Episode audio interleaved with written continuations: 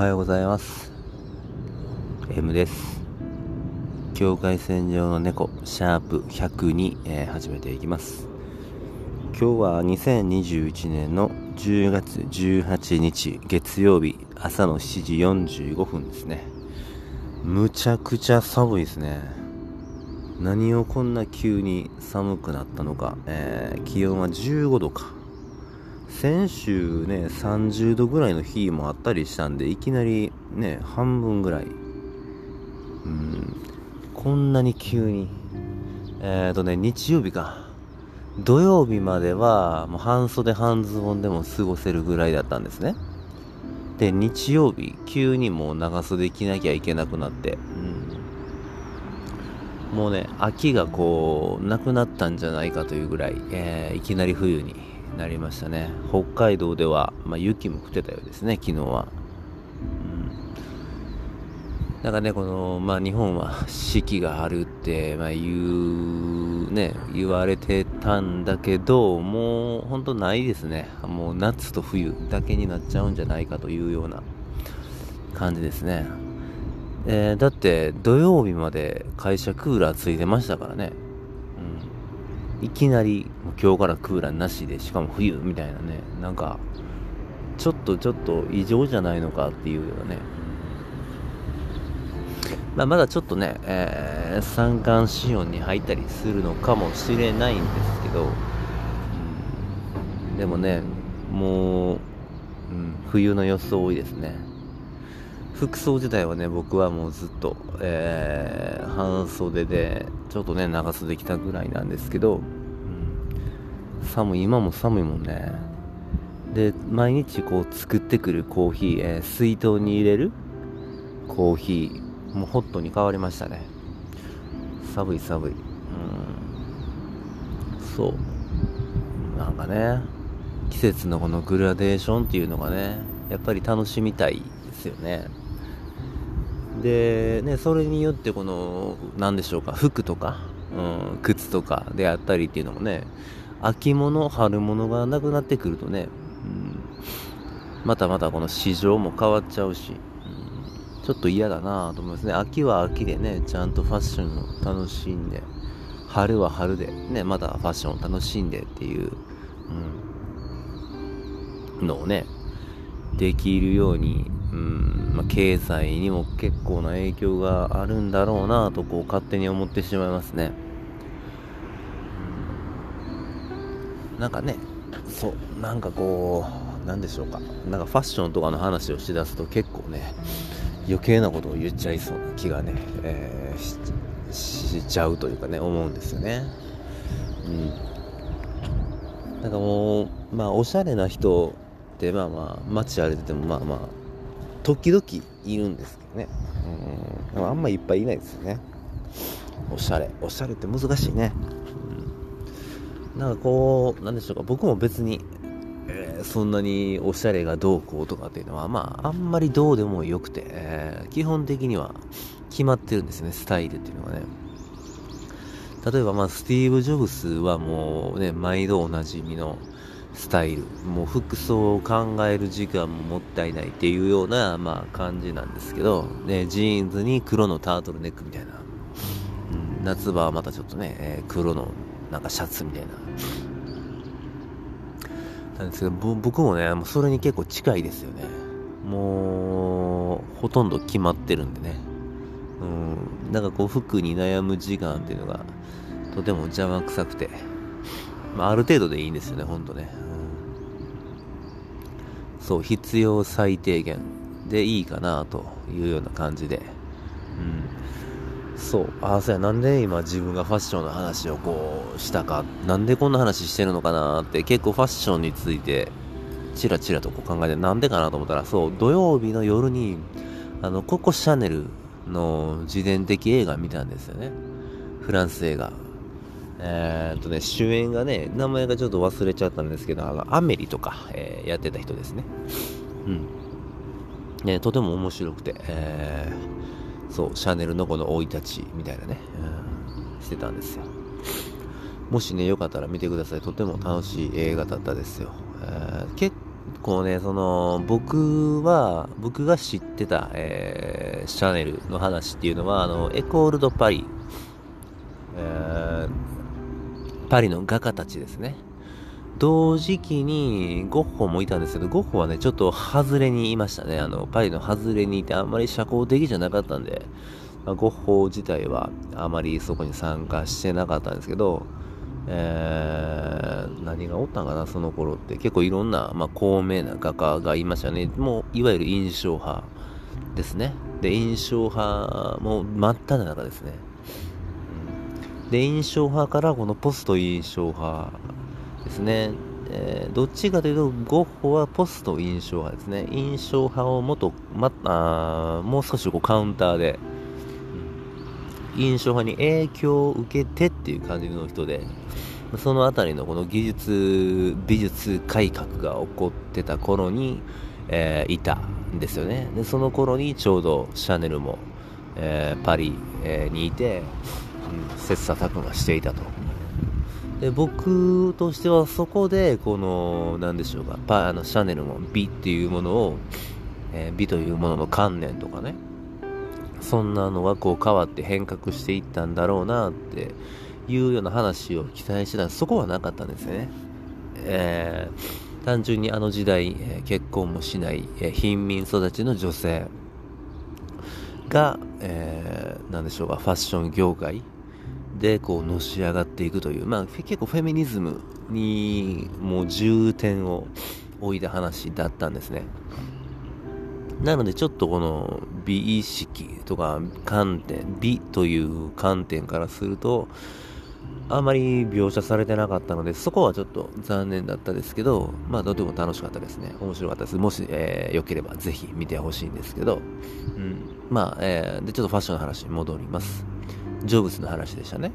うん。で、ジョブスはあまりこう、まあ服を考える、服装を考える時間をも削ったと。ビジネスに当てたかったと。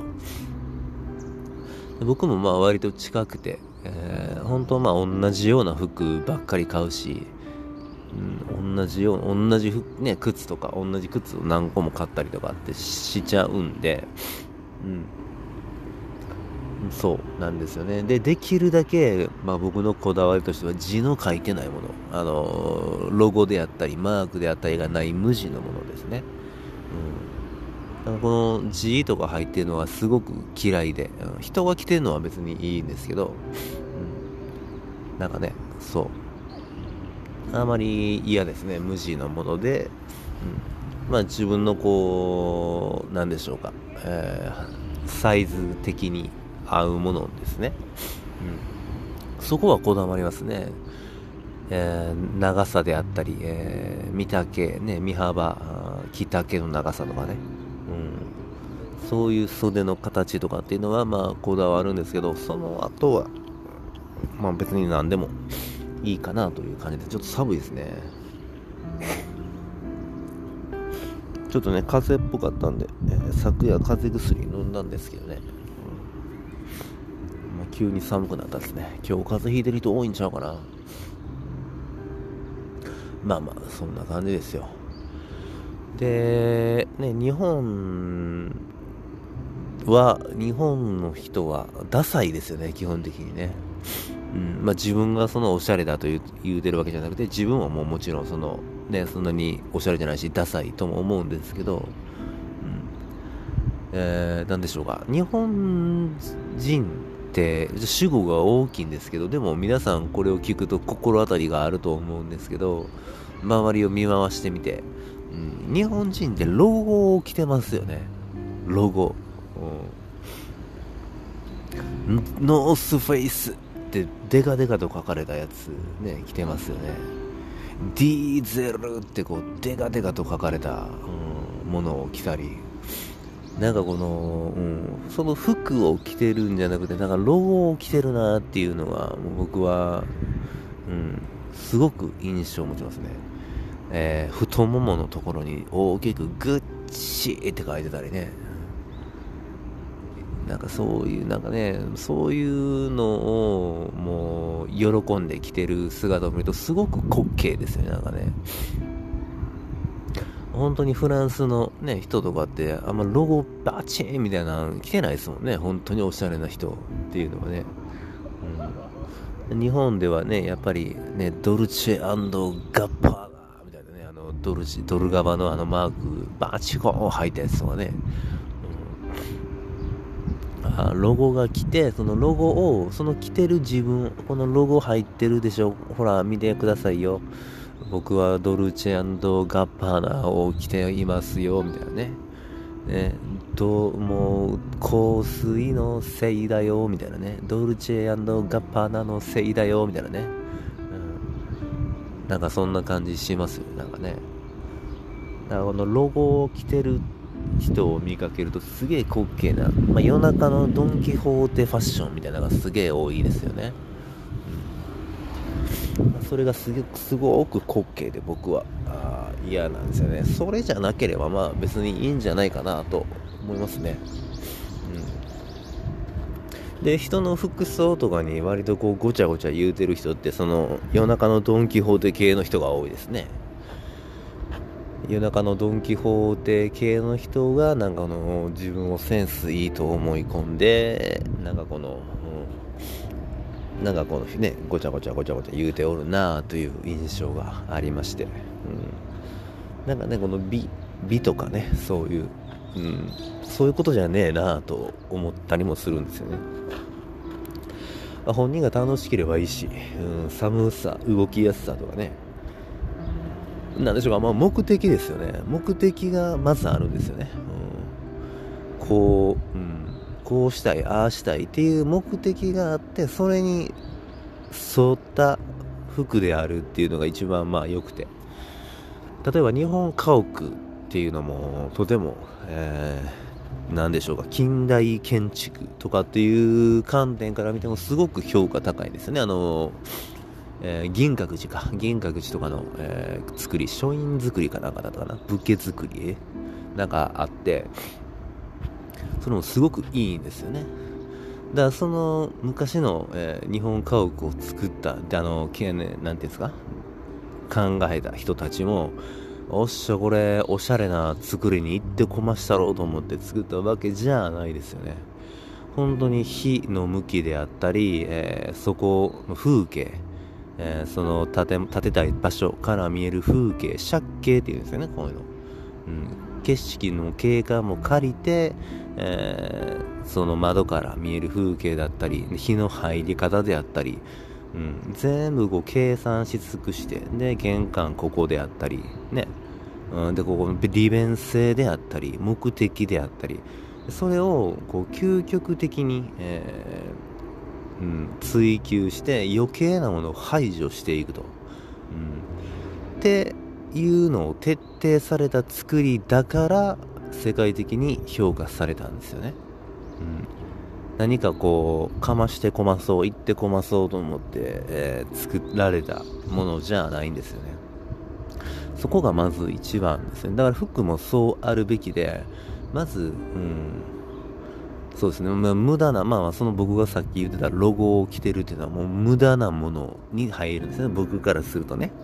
うんもうね、人類一切そういうのやめろとはまあまあ思わないけど、うん。だかちゃんと利便性ですよね。自分がどうしたい、ああしたい、こうしたいっていうのをまず打ち立てて、で、そこからこう、着ていくもの、羽織るもの、まとうものを考えていくと、なんかこの、うん、自分らしさじゃないけどね、うん、そういうのにつながるんじゃないかなと思いますね。別にユニクロを着たから、ね、自分らしさがなくなるかって言ったらそういうわけじゃないね。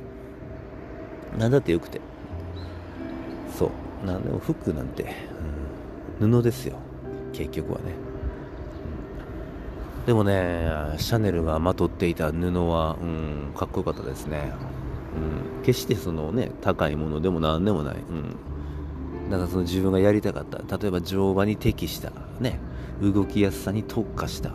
でそれでもその上でこの、うん、シャネルの思う女性らしさを彩ったんですよね、うん、そう。だから何でしょうか。あるものでいいんでね。あるものの中でこの、うん、自分らしさみたいなね、うん、何でしょうか。その観点も添えてね、うん。布だけじゃなくてその観点というかね。観念というか、思想というか、まあ、そういうのもまとっていけばいいんじゃないかと思いますねねなかなかそうしていくとブレないでしょうなんかね、そうそう、ココチャンネル面白かったですね。ぜひね、えー、見てくださいよ。機会あればね。Amazon プライムで、今、僕は Amazon プライムでね、無料で見たんで、うん、面白かったですね。